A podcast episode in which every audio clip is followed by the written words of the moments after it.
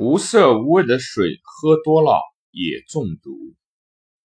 据报道，香港一名十六岁的少女为了美容，一日喝了二十升的蒸馏水，最后因饮水过多中毒昏迷而入院。人们不禁要问：水喝多了也有这么大的危险？肾功能正常的人每天排出一到两升尿，如果饮水过量，肾脏来不及将多余的水排出体外，体内积存的水分便会稀释体液，出现低血钠的现象。由于钠是维持人体细胞渗透压的重要电解质。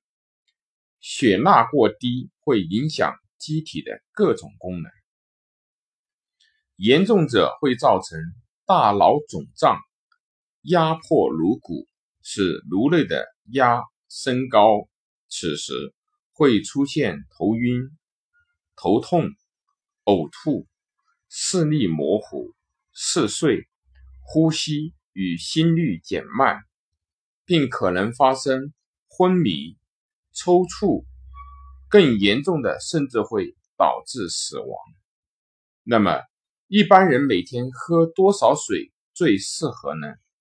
专家称，每天的饮水量应视个人的情况而定，一般以一点五到两升为宜。从卫生的角度来说，喝凉开水、茶水或矿泉水较好，但应注意。一次饮水过多或喝得过快会对身体不利，老年人尤其应该注意。一次饮水过多会加重心肾负担，对患有心脏病、高血压、肾病和水肿的人伤害最大。人们常认为水中毒只在意外溺水事件中出现。其实，在日常的生活中也时有发生，只是程度较轻，未引起重视而已。特别是夏季旅途中，人们往往玩得兴高采烈，汗流浃背，这不仅丢失了水分，同时也丢失了不少的盐分。如果一次大量的喝进白开水而不补充盐分，水分经胃肠吸收后，又经过出汗排出体外，随着出汗又失去了一部分盐，结果血液中的盐分就减少，吸水的能力就随之降低，一些水分就很快就被吸收到组织细胞内，使细胞水肿，造成水中毒。这些人就会出现头晕、眼花、口渴，严重的还会突然的昏迷。所以在流汗很多的时候，补充水分也要适当补充一些盐分才行。食欲减退的人、节食者、运动员、过度饮酒和喝咖啡的人，以及服用大量药物和抽烟的人群中，最容易产生喝水成瘾的病。因此，喝水要适量而止。需要指出的是。孕妇饮水也要适度，孕妇喝水过多会引起或加重水肿。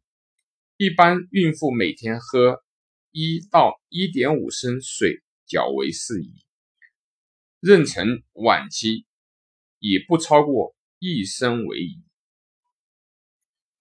当机体功能出现问题的时候，不恰当的补水也会造成水中毒。而水中毒的结果就是低钠血症。在急性肾功能不全、少尿期，肾脏排水功能急剧降低。如果摄入的水量不加以限制，则会引起水在体内的逐流。严重心力衰竭或者肝硬化的时候，由于有效循环血量和肾血流量减少。肾脏排水也明显减少，若增加水负荷，易引起水中毒。当心脏功能不足，甲状腺功能减退、慢性肾功能衰竭，服用某些药物的时候，不恰当的饮水就会引起水中毒。此时应当在医生的指导下，适当的控制饮水。轻度水中毒只要限制给水，可自行恢复；严重者可用高渗盐水静脉注射，以缓解细胞外液的低渗状态。如有脑水肿者，也可以用甘露醇等脱水剂。要避免水中毒，必须掌握好喝水的技巧。第一，要及时的补充盐分，缺水状态可适当的喝一些淡盐水，以补充人体大量排出的汗液带走的无机盐。在五百毫升饮用水里面加上一克盐，适时的饮用。这样既可以补充机体的需要，同时也可以防止电解质的紊乱。注意盐的量不要过多，盐分过多会引起口渴。第二，喝水要少量多次，口渴时不能一次猛喝，应分多次喝，且每次饮用量少，以利于人体的吸收。每次以一百到一百五十毫升为宜，间隔时间为半小时。第三，要避免喝冰水。夏季气温高，人的体温也较高，喝下大量冷饮容易引起消化系统的疾病。最好不要喝五摄氏度以下的饮品，而且饮用水的温度过冷，容易引起头部的瞬间疼痛。专家建议喝十摄氏度左右的淡盐水比较科学，这样既可以降温解渴，又不伤及肠胃，还能及时的补充人体需要的盐分。